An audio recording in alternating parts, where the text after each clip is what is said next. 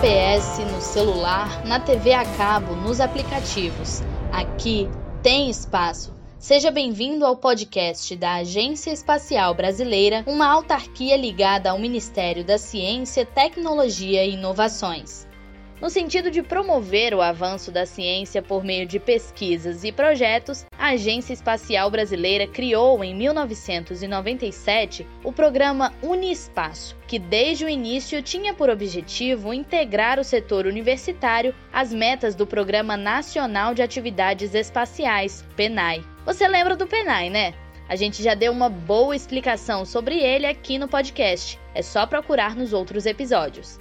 Mas voltando ao assunto do programa Unispaço, a ideia é atender às demandas tecnológicas do setor espacial com o desenvolvimento de produtos, processos, análises e estudos. Com editais preparados para receber propostas das universidades brasileiras, o programa teve a última edição em 2013 e sempre prezou por formar uma base sólida de pesquisa e desenvolvimento composta por núcleos especializados capazes de executar projetos na área espacial sempre estimulando a participação de instituições a promover projetos de pesquisa a partir dos temas do programa. Entre os projetos já realizados a partir do programa Unispaço estão estudos sobre computadores de bordo, como a pesquisa Desenvolvendo Projetos Seguros Formalmente da Universidade Federal de Pernambuco, a Unidade de Telecomando e Telemetria com Tecnologia FGPA para o Ciscal da Universidade Federal de Santa Catarina, o uso de protocolo LIN na interconexão dos sistemas em satélites artificiais da Universidade do Vale do Itajaí, entre outros.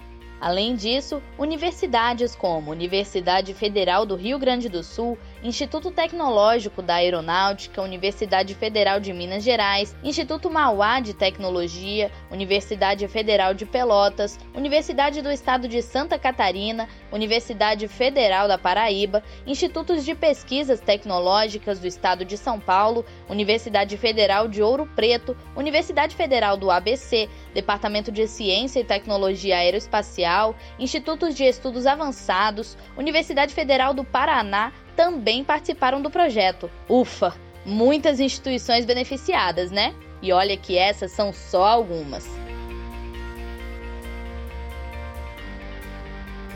Entre os projetos estudados estão computadores de bordo para a aplicação espacial, materiais como nanotubos de carbono e proteções térmicas para altas temperaturas, sensores e atuadores para sistemas de controle de atitude de satélites, como giroscópios ou GPS para navegação espacial, e veículos espaciais, como aerotermodinâmica de veículos de reentrada.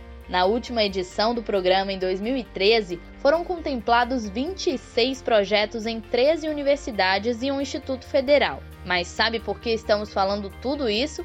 A AEB, em parceria com o CNPq e o MCTI, busca reabilitar o programa em um novo formato, a fim de melhorar a gestão dos projetos com relação à segurança de aporte financeiro, seleção e acompanhamento. A nova proposta do programa está em sintonia com as prioridades de projetos de pesquisa e desenvolvimento definidos pelo MCTI. Além disso, busca-se uma maior sinergia entre academia, indústria e instituições governamentais. O programa incentiva a transferência de conhecimento entre as instituições e o desenvolvimento de pesquisas voltadas para o desenvolvimento de produtos, processos e serviços inovadores e que, sobretudo, atendam às necessidades espaciais do Brasil.